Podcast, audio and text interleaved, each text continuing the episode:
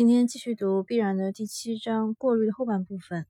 那之前我们说了，过滤器一共有三种过滤器。那从人类的视角来看呢，过滤器关注的是内容，但反过来，过滤器关注的是人类的注意力。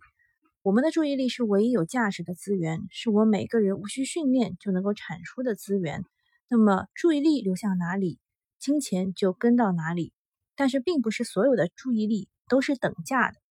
作者通过了在广告行业当中啊，有一个叫 CPM，就是 Cost per Thousand，呃，这里的 M 用的就是 Thousand 的拉丁语啊，叫 CPM，就是每千人的成本啊，就获客成本，一千个人的浏览或者是一千个读者、一千个听众，他们的获客成本是多少呢？比如说廉价的户外宣传栏的 CPM 成本是三点五美元。电视是七美元，杂志是十四美元，报纸是三十二点五美元。用另外一个方式来算的话呢，呃，还要惊人啊！说我们每年有将近五千亿个小时投入到电视当中，但是啊，我们从看电视的角度来说，注意力只每小时产生了二十美分的收益。看电视是个苦力活啊！那报纸的话，大约是九十三美分每小时，互联网的话是三点六元每小时。这是我们能够得到的，就是收益，或者说是媒体能够得到的收益。那呃，如果是支出来算的话，一九九五年的时候就倾向于每小时支出两美元在媒体的使用上。那到了二零一五年呢，换算了一下这个价值的话，看电视支出三点零八美元，然后读报纸花了二点六九美元，互联网花三点三七美元。好像也只有互联网的得到和支出是差不多的，其他的像电视啊、报纸啊，看一看都是苦力活啊。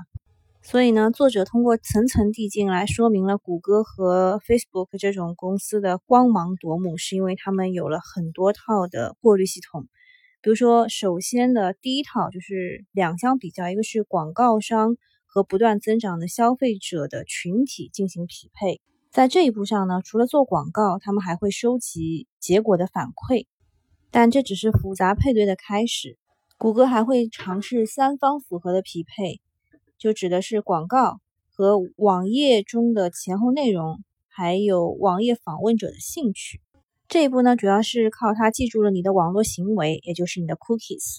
接下去还没有完，还有更多啊，就是谷歌还尝试加入了第四方，就他们自己。他们也要尝试让他们自己的利益最大化，这主要是靠关键词，而关键词的价格也是流动的、浮动的。以上呢，全部都是作者介绍了现在的广告行业，但是他有一个更加脑洞大开的想法，就是如果广告业像其他商业领域一样推进了去中心化这个趋势，会变得怎么样呢？如果让消费者去创造广告、投放广告、支付广告费用，会怎么样呢？其实我还蛮蛮期待，就是出现这个情况的，因为我之前差一点点跳槽，想要去做广告媒介，然后呢，我觉得自己从甲方爸爸变成了乙方以后呢，我可能接受不了那个落差，所以我就一直没有去，一直没有去。当时高薪挖人呐，我就觉得这个工作呢，要么会被机器取代，要么会被这个什么自媒体啊什么的去取代。作者的想法呢，确实还挺先进的。他说：“设想啊，如果有一个专门收集广告的板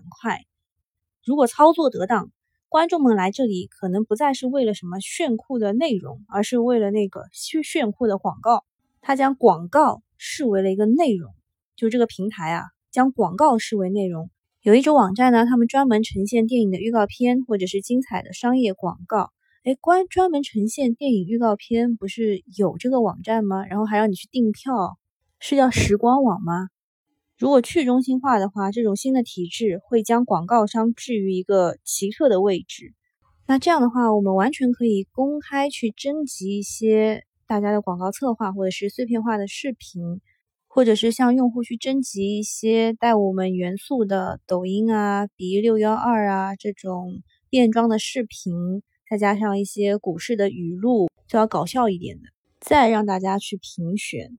我觉得这个比编辑强行的人工干预和我们拍脑袋想用户可能需要这个要强很多，因为产品的粉丝会乐于为他创作广告，自然而然的他们也认为没有人能够像他们一样了解产品，并且现在的广告很差劲，所以他们很有信心，也很愿意更好的去完成这份工作。那之前说了，我们的注意力也是可以收钱的。现在呢，是那些提供服务和内容的平台代替了我们消费者去收注意力的这一块收益。那未来呢，可以根据某些人的影响力程度和注意力等级进行这个收益的分配。目前我们还没有探索过所有的交换管理注意力和影响力的可能方式。而在所有的商品都会变得越来越廉价的同时，有一个巨大的问题又产生了。在一个充斥廉价的廉价品的时代，又有什么是真正有价值的呢？答案是体验，这是唯一一件还在增加费用支出的事情，因为它是无法被复制的。我们对他们投入了全身心的纯粹的注意力，这些体验是不可复制或者储存的。那如果有 VR 的以后，这些体验是不是也可以被复制呢？作者认为呢，如果机器人接手了我们现在的工作之后，我们会将珍贵的、稀缺的注意力投入到体验上，这是我们愿意花钱的地方。好，总结一下，经济依靠区别对待来运行。我们可以利用大量的过滤器，在明确我们是谁的同时，为我们自己进行个性化的定制。